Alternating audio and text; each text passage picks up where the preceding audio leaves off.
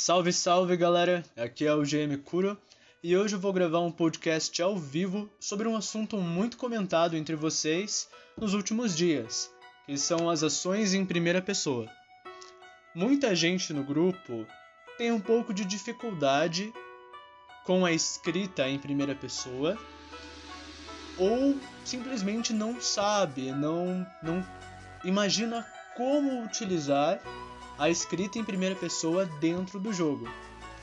E eu vou gravar esse podcast para explicar a vocês como escrever ações desse ramo sem você às vezes misturar a terceira com primeira pessoa, o que acontece, e ainda assim conseguir levar um texto fluido e bem articulado. Você consegue expressar-se às vezes até melhor do que em terceira pessoa dada a circunstância que você tem que literalmente colocar-se no papel do personagem, no lugar do personagem e imaginar acrobacias ao alcance da realidade, entendeu?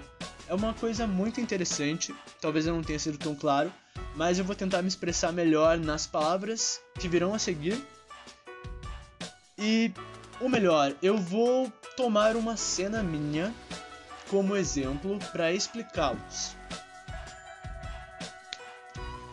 Bom, a cena que eu escolhi é a última que eu publiquei em 2 de setembro, que chama-se Crônicas da Balança do Destino.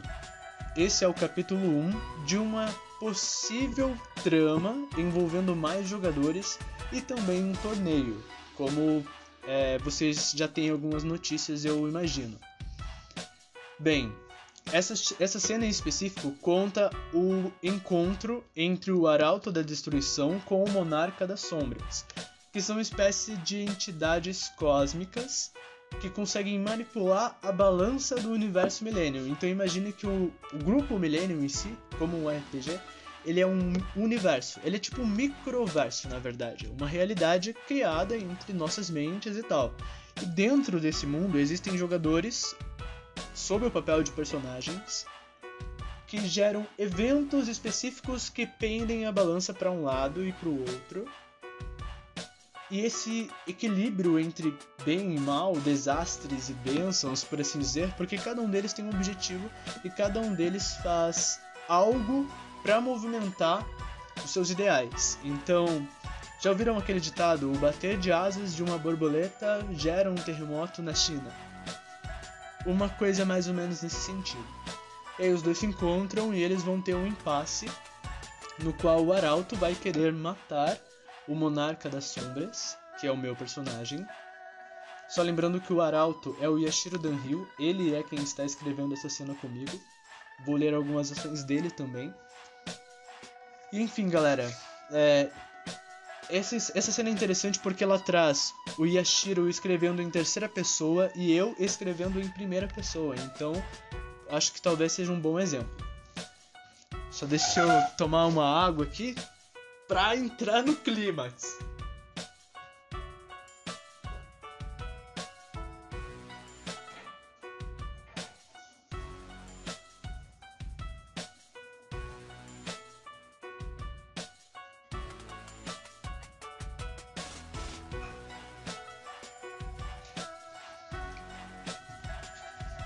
Hum. Então vamos lá, gente. Eu vou começar narrando as minhas ações que compõem a cena principal, a, a cena de entrada. É eu quem escrevi e eu vou narrar para vocês agora. O meu personagem chama-se o Feiticeiro de Andor, que é um, uma dessas entidades que eu comentei, e chama-se também Monarca das Sombras.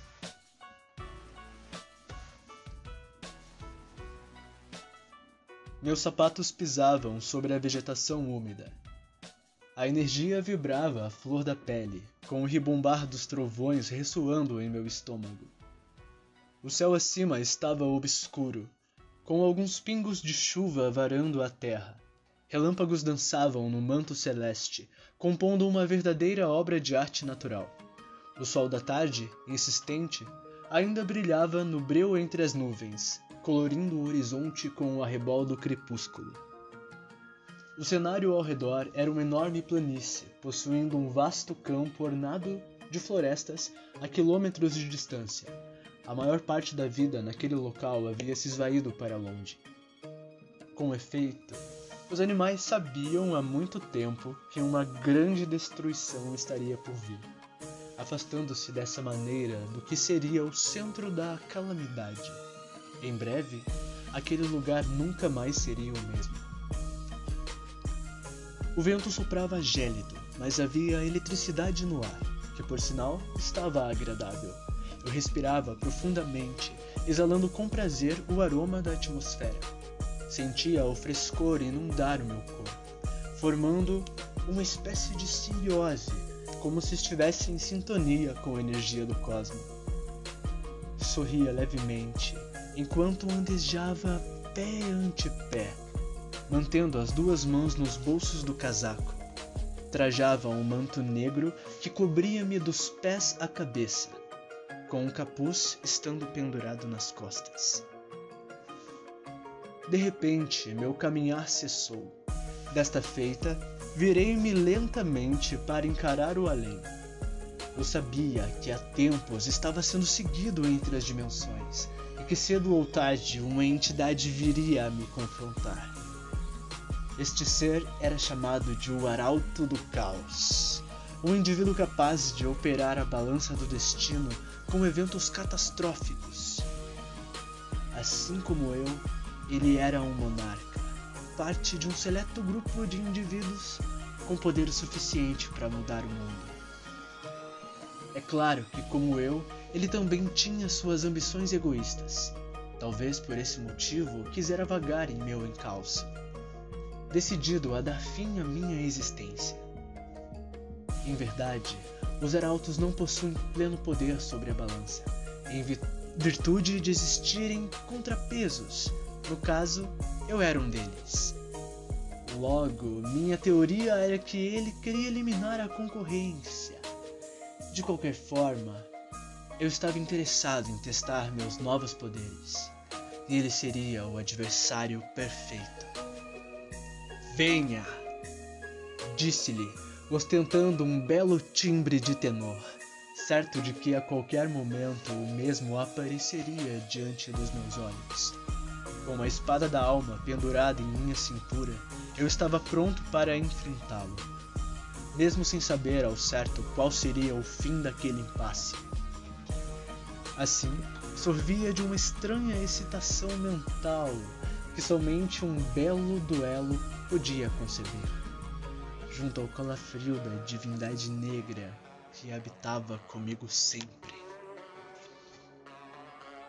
Então, essa foi a minha ação de entrada, narrando o feiticeiro de Andor. Eu me coloquei no lugar do personagem. Então, eu quero que vocês peguem essa questão assim de você sentir-se mesmo como sendo aquele personagem. É, isso é possível com as narrativas em terceira pessoa, mas quando você narra em primeira pessoa é como se você literalmente encarnasse o personagem. Então você, um conselho que eu tenho é olhar para si mesmo enquanto personagem, imaginar-se fazendo essas coisas. Eu estava andando, eu estava caminhando, eu olhei para minhas mãos, eu olhei para o horizonte, eu respirei profundamente. E você até mesmo fazer isso enquanto você está escrevendo, por exemplo, pode ser uma ótima sugestão. Agora, para dar uma, uma agilizada, eu vou narrar a ação a primeira ação do Yashiro, que é a ação de entrada dele. E aí eu já vou narrar as ações seguintes um pouco mais depressa. Que, come... que é onde começa a luta de fato. Eu vou pegar mais um copo da água, porque essa vai ser hardcore.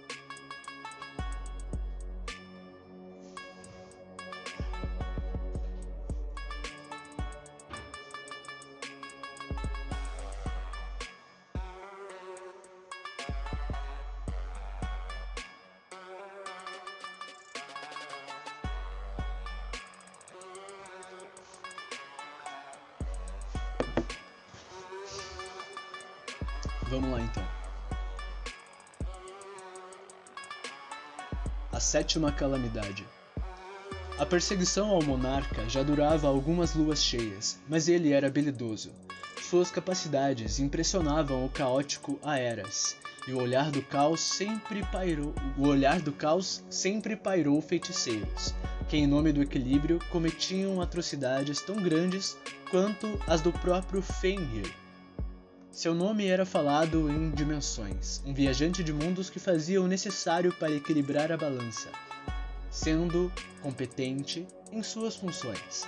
Mas aquele confronto havia sido marcado nas páginas do destino. Era inevitável. Motivado a encontrar, buscou partículas de almas. Naturalmente, seres que têm uma alma emitem. São pequenos rastros invisíveis a olhos nus tanto físicos quanto espirituais. É possível apenas senti-los. Desta forma, Fenrir guiou-se até seu alvo como um caçador excelente, cujo sempre teve, sempre havia tido faro para batalhas. Movido a sua ideologia profana, teria que tirar o arauto da jogada para concluir seus planos. Desde sempre, deu início em eventos que trouxeram o caos à realidade, Portanto, para concluir o próximo evento que, segundo Fenrir, mudaria tudo, ele teria que eliminar seu opositor. Da penumbra, a silhueta do Soul Gear surgira e o silêncio tornou-se absoluto. Mas a aura violenta que a alma do caótico projetava era agressiva o suficiente para emitir uma intenção assassina e esmagadora. O Immortalis media mais de dois metros de altura seu corpo era definido e o mesmo usava uma típica roupa preta com uma calça cinza. Calçava uma sandália oriental. Em seu pescoço, uma criatura monstruosa envolvia-se, cujo cuspia uma katana comprida e enegrecida, qual o Gear segurou firme, olhando com um olhar intimidador para seu alvo. Enquanto empunhando a lâmina, seu corpo movia-se em velocidade sobre-humana, buscando alcançar seu opositor. Eu espero que esteja preparado, falou o caótico. Tá, eu peço desculpas se dei uma falhada ali em alguns trechos, mas lembrando que é ao vivo, galera. Então, em algum momento eu estou sujeito a um erro. Bom, agora vem a minha ação, respondendo à ação do Yashiro é, o personagem do Yashiro é esse que chama-se Fenrir, mas ele também pode ser chamado de Soul Gear ou a Sétima Calamidade, que são os títulos do personagem dele. Ele é um arauto, como eu disse, e agora eu vou responder a ação dele atacando o personagem Feiticeiro de Endor, que é o meu personagem o qual estou escrevendo ações em primeira pessoa. Como esperado, o arauto da destruição surgira através das sombras. Eu havia propositalmente deixado rastros de minha energia para trás, a fim de que ele me encontrasse. Em outra ocasião, eu poderia esconder-me com facilidade, mas fugir de uma batalha não era do meu feitio. Logo, quando o caçador apareceu, não compartilhei simpatia ou entusiasmo, mantendo uma compenetração firme e indireta. Sem demora, o adversário partiu ao ataque. Ao que tudo indicava, o sujeito era um homem de poucas palavras. Você veio de muito longe ao meu encontro. Espero que esse combate não destrua a sua moral por completo disse-lhe em minha austeridade habitual, observando sua aproximação a uma distância de 20 metros. No plano astral, era possível enxergar o conflito iminente entre nossas auras. Ambos possuíam um poder avassalador, tal qual dividia o ambiente entre duas vontades. De um lado, o esmagador zéfiro do caos carmesim, do outro, o ilustre sopro violáceo da morte. De fato, éramos duas calamidades vivas. Ipsan! Minha voz soou branda, todavia firme. Tautócrono, minha imagem desvaneceu diante de seus olhos, sumindo em um lampejo repentino. Subitamente, apareci diante dele na metade do caminho, prestes a deferir um golpe ligeiramente abaixo de sua cintura. Porém, no átimo desse instante, desaparecia outra vez, surgindo em sua retaguarda suspenso a meio metro do chão. De chofre, desferi um corte de minha espada de cima para baixo vertiginosamente, visando decepar seu pescoço. Então, essa foi a minha ação em primeira pessoa, respondendo à ação em terceira pessoa do Yashiro. Percebam que eu tentei uma fluidez muito grande de movimentos. Eu não sei se vocês acreditam que ficou fluido, mas ao meu ver eu consigo descrever muitos movimentos do personagem, né? Muitas expressões do personagem, como se eu estivesse sob a pele do personagem, o que é uma coisa muito interessante. Então, uma sugestão que eu tenho é essa, galera: vocês tentarem encarnar o personagem de fato como uma atuação, como porque nós somos um grupo de escrita voltada à literatura fantástica com inclusão em artes cênicas, é um grupo de interpretação de fato, né? E quando você pega esse gatilho, é quando você mais se diverte, porque você começa a sentir um êxtase maior na minha mais sincera opinião, e mais humilde também, do que escrever em terceira pessoa. Eu escrevo também em terceira pessoa. Eu acredito que cada um ali tem suas vantagens. Não, não existe um melhor do que o outro, que eu quero dizer.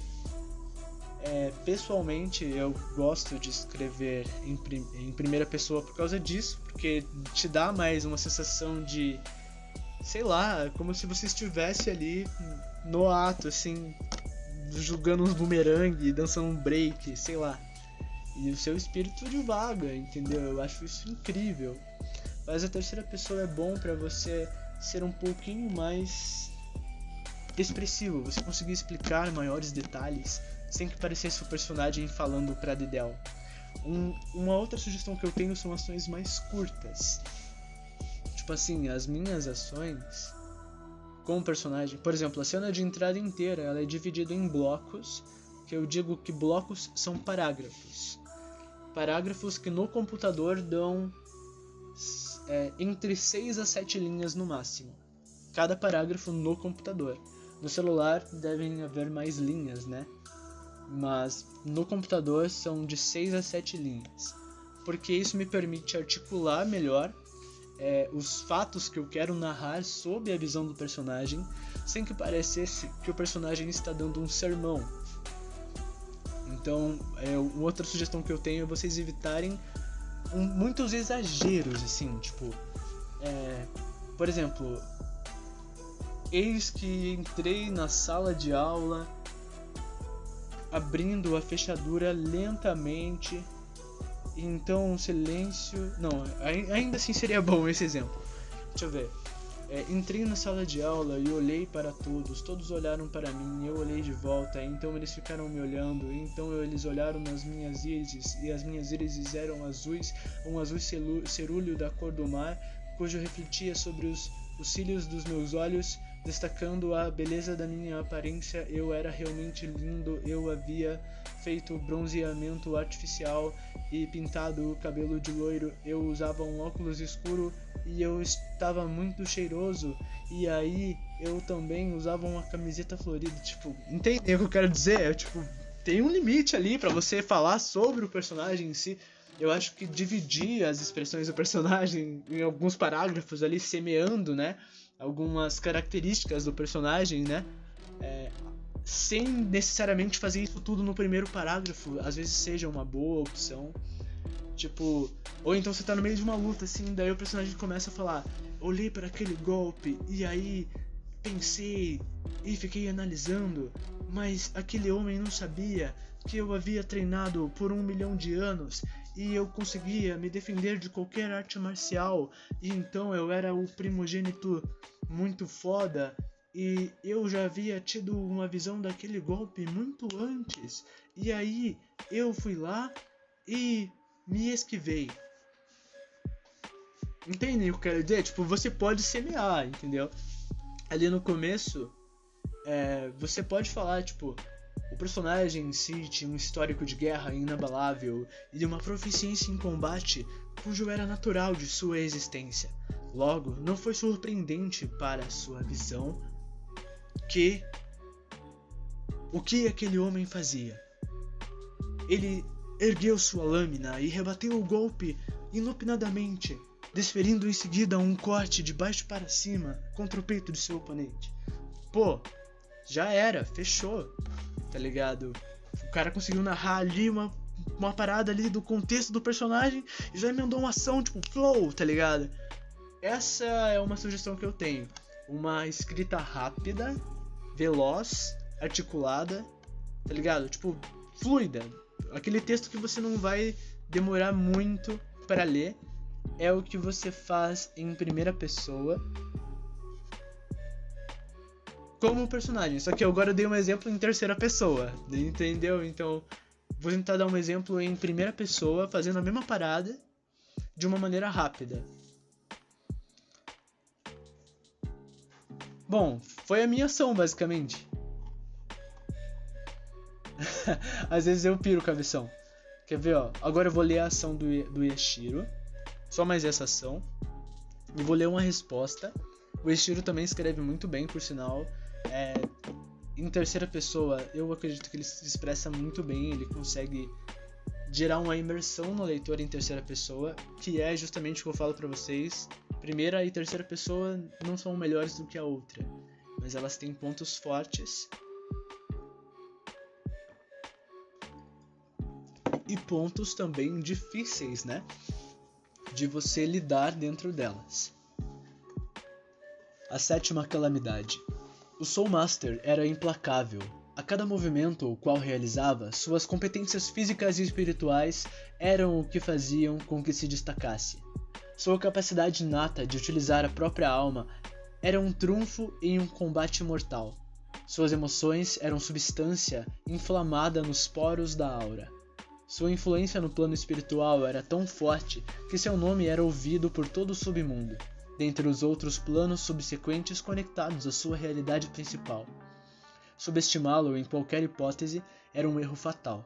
Aparentemente, seus adversários seu adversário não cometeria algo assim, nem mesmo Fenrir. Em meio à sua movimentação, ângulo a ângulo, seus olhos treinados acompanharam com facilidade a velocidade de seu adversário, não perdendo nenhum momento de vista. A presença superior de seu opositor não exercia qualquer tipo de influência sobre a autonomia do caótico. O coração do imortal batia forte, sentindo toda a emoção do momento. Era esse o êxtase de um combate pela vida. O desaparecimento repentino de seu adversário o deixou em alerta, e a sensibilidade agiu como um instinto natural, repelindo a lâmina adversária em um golpe giratório que fez com que seu corpo virasse com força e rapidez na direção do ataque iminente, para forte o suficiente causar um estrondo no cenário, junto à força centrífuga. A defesa de Fenrir havia acompanhada por um poderoso ataque. No momento em que seu corpo virava-se em alta velocidade, deixando como único apoio seu pé esquerdo, enquanto seu direito executava o chute do machado voador, um golpe especializado em interceptar alvos que estão em determinada altura. Serviu igualmente como um ponto de ignição para a defesa do caótico. Seu pé direito viajava em uma velocidade inumana, almejando atingir a altura das costelas de seu inimigo. Dragonborn ansiava pelo sangue inimigo, enquanto o conflito das auras era iminente, no plano astral. Afinal, essa era a força de dois colossos. Essa foi a ação do Yashiro, mandou bem pra caralho. Percebam que ele conseguiu narrar bem, tipo, o contexto do personagem. Ele não ocupou, tipo, dois parágrafos para isso. Ele ocupou só o primeiro parágrafo, que é uma escrita muito boa, com o contexto, né, do porquê que o personagem conseguia ser tão rápido, quem ele era, tá ligado? Porque também uma personagem nem conhece ele, é a primeira vez que eles estão se trombando, tá ligado?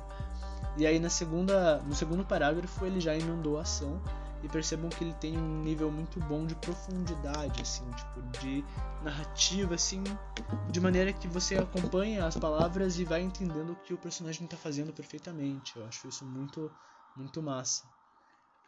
E aí ele desfechou, né? Com ele se defendeu e atacou ainda, basicamente.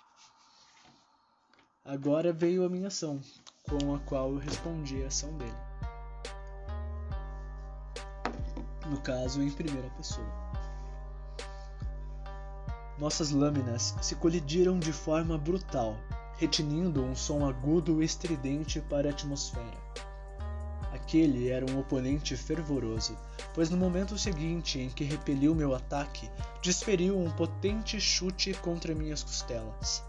Incontinente, meu corpo se esvaiu para longe do golpe com uma repulsão para trás. Não fosse minha telecinésia, aquele ataque teria me acertado. Contudo, eu não permitiria ao rival retomar a vantagem. Toda a ação havia transcorrido em um mero segundo, gerando um instante decisivo para os dois em uma distância de 5 metros. Inopinado, firmei os pés no chão, segurando a lâmina em riste, apoiando seu cabo contra o peito, como se estivesse prestes a estocá-la. De supetão, brandindo a elegante espada da alma de forma hábil e reluzente, realizei uma súbita investida em direção ao adversário. Desta feita, minha silhueta deslizou em um pestanejar de olhos, gerando um vendaval em espiral rumo ao objetivo pretendido, o coração do alvo nada obstante ao sabre que media um metro e meio horizontalmente, a força eólica também possuía propriedades retalhadoras. Aos poucos, a própria natureza parecia exaltar o combate. Relâmpagos dançavam freneticamente por entre o negrume do céu, enquanto a chuva se intensificava, trazendo o clímax para o duelo. Os últimos raios do sol caíam obliquamente no oeste, colorindo o horizonte com suas mais nobres tintas, enquanto a lua cheia surgia ao leste, brilhando intensamente sobre a tempestade uivante. Uma paisagem no mínimo fantástica, cujo apenas um de nós teria o prazer de guardar para sempre nos arcanos da memória. Porra, então é isso aí. Saí do personagem já, saí do professor aqui. Tô falando real, essa cena tá muito boa. Tô curtindo pra caramba. E isso é o mais da hora, assim. Essa, essa empolgação que eu tô sentindo é o que eu quero passar a vocês. Para que vocês tenham uma noção do porquê eu gosto tanto de escrever em primeira pessoa. É, caso vocês tenham alguma dificuldade, podem me pedir mais sugestões, podem mandar umas perguntas aí que eu respondo. Tem o professor Homero também, que é o nosso camarada. Visitem o canal do Homero, professor Homero Rocha no YouTube, ele é sensacional, ele dá nossa, ele dá muitas lições ali sobre gramática, sobre escrita, sobre redação, pontuação. Nossa, tudo que vocês pensarem sobre língua portuguesa, ele manja dos Paranauê. Ele é o cara. Mas espero que vocês tenham absorvido essas dicas, espero poder tê-los ajudado de alguma maneira. Caso você tenha gostado, dá um joinha, compartilha com seus amigos, compartilha no Face. É isso aí. Tamo junto, é nóis. GM Kuro. Até a próxima.